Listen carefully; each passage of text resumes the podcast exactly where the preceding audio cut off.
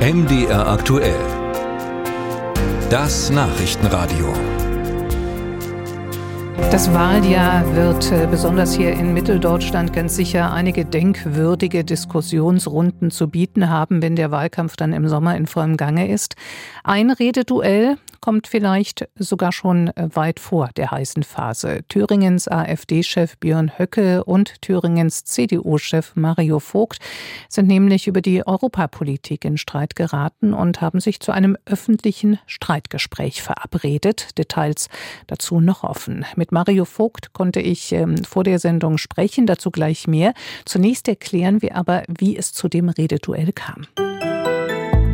Angefangen hatte alles mit einem Interview in der Tageszeitung Die Welt vom Samstag. Mario Vogt meinte da, dass Björn Höcke, Zitat, Europa und die EU sterben lassen wolle. Der verneinte umgehend, so etwas jemals vorgehabt zu haben. Der öffentliche Schlagabtausch ging nun beim Nachrichtendienst X weiter. Erst war die Rede von einer Unterlassungserklärung oder von einer öffentlichen Diskussion. Vogts Reaktion dann mal los. Und weiter, wir nehmen gern Ihre wohlstandsgefährdende Anti-Europa-Politik, Ihre angeblichen Alternative auseinander, ob im Landtag oder vor Gericht, jederzeit gern. Jetzt ist Mario Vogt erst einmal hier bei MDR Aktuell im Interview. Guten Morgen, Herr Vogt. Guten Morgen, Frau Kirchner.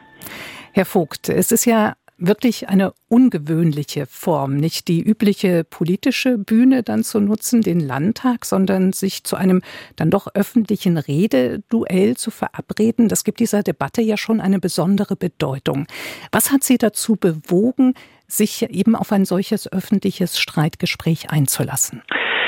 Ja, für Thüringen geht es um viel in 2024 äh, und äh, deswegen ist auch wichtig, dass die Menschen die Unterschiede sehen. Äh, Björn Höcke hat mal gesagt, Europa, die EU müsse sterben ähm, und äh, das ist für ein Land äh, wie Thüringen, was sehr stark auf Wohlstand und Ordnung ausgerichtet ist, natürlich der absolut falsche Weg. Das ist gefährdend für die Menschen im Land und für mich ist wichtig, auch solche Ideen und Gedanken ins Licht zu ziehen äh, mit Björn Höcke und damit auch die äh, Schwächen offenbar zu machen.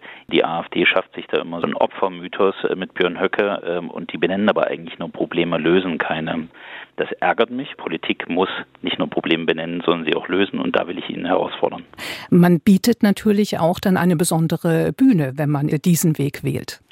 Ja, aber ich erlebe doch, dass wir in der öffentlichen Auseinandersetzung immer nur über Parteien äh, diskutiert, aber eigentlich nicht über die Frage, was die Probleme der Menschen sind und wie wir sie lösen können. Und äh, ich glaube, dass das Ziel politischer Auseinandersetzung sein muss, äh, damit die Menschen auch sehen, ähm, worum es eigentlich geht. Und äh, ich erlebe das in dieser Woche mit den Bauern, äh, die demonstrieren und wollen natürlich eine Veränderung. Und die Politik der Ampel ist momentan Brandbeschleuniger für den Frust und für die Sorgen der Menschen. Und deswegen erwarte ich zum Beispiel auch, dass bis zur grünen Woche Woche diese unsinnigen Kürzungspläne zurückgenommen werden. In Deutschland 315 Millionen Euro für Radwege in Peru da sind, aber für die Bauern, die sich um unsere Ernährung kümmern, nicht, dann läuft da was falsch. Und solche Sachen auch öffentlich zu diskutieren, denen darf man nicht ausweichen. Wenn man äh, sozusagen da in die Auseinandersetzung geht, muss man sich ja auch im Klaren darüber sein, wo eigentlich der Grund auch dafür liegt, warum die AfD so erfolgreich ist, auch in Thüringen. Die jüngste Forsa-Umfrage sieht die AfD in Thüringen aktuell bei 36 Prozent, die CDU von Ihnen bei 20 Prozent, die regierenden Linken liegen da noch knapp dahinter. Wie erklären Sie sich denn, dass die AfD ein solches Hoch erlebt und wo könnten Sie dann auch ansetzen?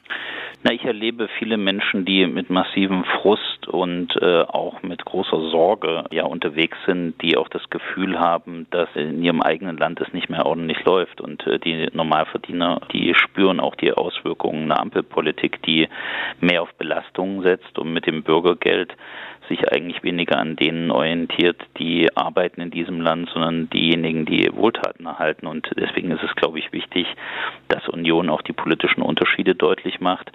Und äh, was ich sehe, ist, äh, dass die Oppositionsparteien in Thüringen mittlerweile vorne liegen äh, und die Regierung hinten. Das bedeutet, der politische Wechsel, den wird es in Thüringen geben. Jetzt ist nur noch die Frage, wird es einer mit äh, Vernunft und Anstand oder einer, der Thüringen weiter in Unordnung und Chaos?